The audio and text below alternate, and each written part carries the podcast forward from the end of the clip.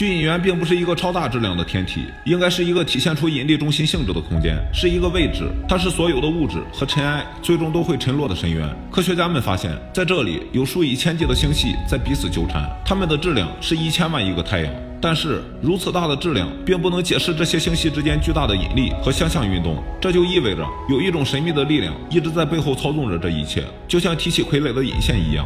巨引源已经是一种神秘的吸引力了。难道在巨引源的内部还有一种力量吗？经过科学家们的进一步研究，揭示了更耐人寻味的现象。科学家们在这里发现了一个巨型超星系团——夏普利超星系团。看似宇宙中所有的星系团和所有的一切都在朝着它漂移。夏普利超星系团拥有惊人的八千多个星系，重达一亿亿个太阳。毫无疑问，它是十亿光年以内最大的星系集合体。